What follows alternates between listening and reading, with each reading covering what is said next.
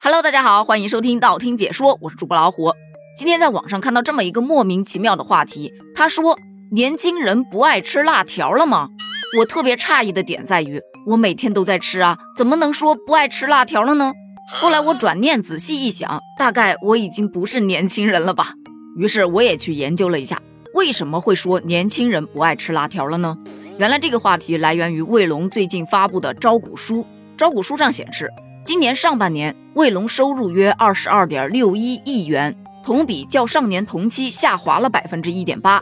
公司由盈转亏，仅半年的时间，亏损就到达了二点六一个亿。再加上卫龙的招股书曾经介绍，卫龙的消费者呀，有超过百分之九十五的是在三十五岁以下，超过百分之五十五的是在二十五岁以下。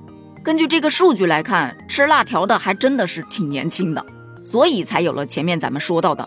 卫龙居然会亏损，那年轻人难道已经不爱吃辣条了吗？作为一位陪伴着辣条一同成长的资深辣条爱好者，我今天就来探讨一下这个问题。首先啊，口味上来说，你有没有感觉现在的辣条啊，普遍都比较甜，没有小时候那么好吃了？而且现在有些辣条啊，咬起来是又干又硬，没有原来那么有嚼劲了。反正怎么吃就是感觉不是原来的配方。呃，当然了，现在的辣条比我们那个时候吃的辣条明显的要健康多一点。毕竟现在都主张食品安全了嘛。我们那个时候真的就吃的是三无产品。不过说到这个三无产品，应该也有很多的年轻人是因为自己的父母在我们那个年代成长起来的，所以潜意识里就会觉得辣条不干净、不卫生、不健康，妥妥的垃圾食品，所以会限制自己的孩子去吃。比方说我吧，在这一点上就挺双标的，我自己吃可以，但是孩子要吃不行。除了口味的问题，还有一点就是价格的问题。以前都是五毛一袋，现在动不动就两块、三块五。你要说价格涨上去了，量也跟着涨点儿啊。它量不仅不涨，它还缩水。你就说现在五块钱一包的辣条，它比过去两块钱一包的还少了三分之一。人家是加量不加价，它倒好，加价还减量，这不就又劝退了一帮人吗？有小伙伴就问了，那不加价不行吗？不行。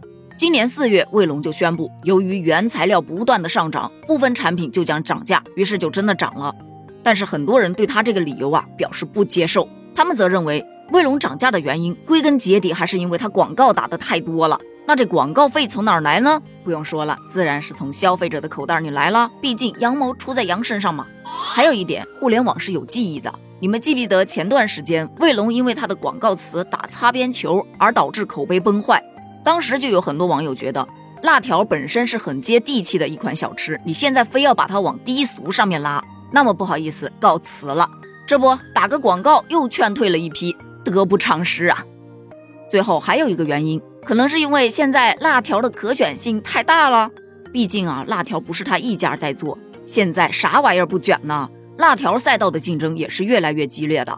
像很多的零食品牌，三只松鼠啊、良品铺子啊、什么盐津铺子啊，这些休闲食品行业的龙头品牌也开始先后推出了辣条产品。不仅龙头企业，其实有很多的新小企业也看中了辣条市场，所以市场上也出来了很多的新的辣条品牌。就比方说我们家楼下的零食铺子，光辣条这一个品种就摆了一整个橱柜，而且还是散称的居多，就那种一小袋一小袋的，他也不给你按五毛一块一袋那么卖，直接给你按斤称。根据我吃辣条这么长时间的经验来看，到底还是这种散称的会比较划算。虽说不是什么大品牌吧，但是味道还是不错的嘛。竞争的品牌太多了，自然而然这市场份额就变小了。再加上疫情这么多年，多多少少可能也受了一点点影响吧。收入锐减的同时，当然是先买主食填饱肚子了。像这种零食就属于可有可无喽。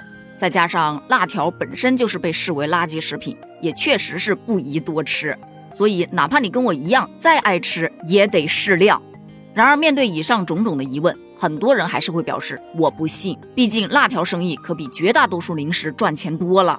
再加上有人深入的去研究了一下这个招股书，说辣条是今年四月以一点五七亿美元的价格向特定投资者发售了约一点五八亿股的普通股，由此而产生了一次性开支六点二九个亿，所以它未必是真的亏损。但质疑声最大的还是年轻人，他们会表示：“我都没惹你们任何人，咋啥事儿都往我们头上推呢？我爱吃啥不爱吃啥，不要你们管！”笑死，真为年轻人抱不平。好了，今天的话题就聊到这里。那么问题来了，你有多久没有吃过辣条了呢？你是因为太贵朕不配，还是因为已经不是原来的配方了呢？再或者你还有什么其他的原因？欢迎补充，咱们评论区见，拜拜。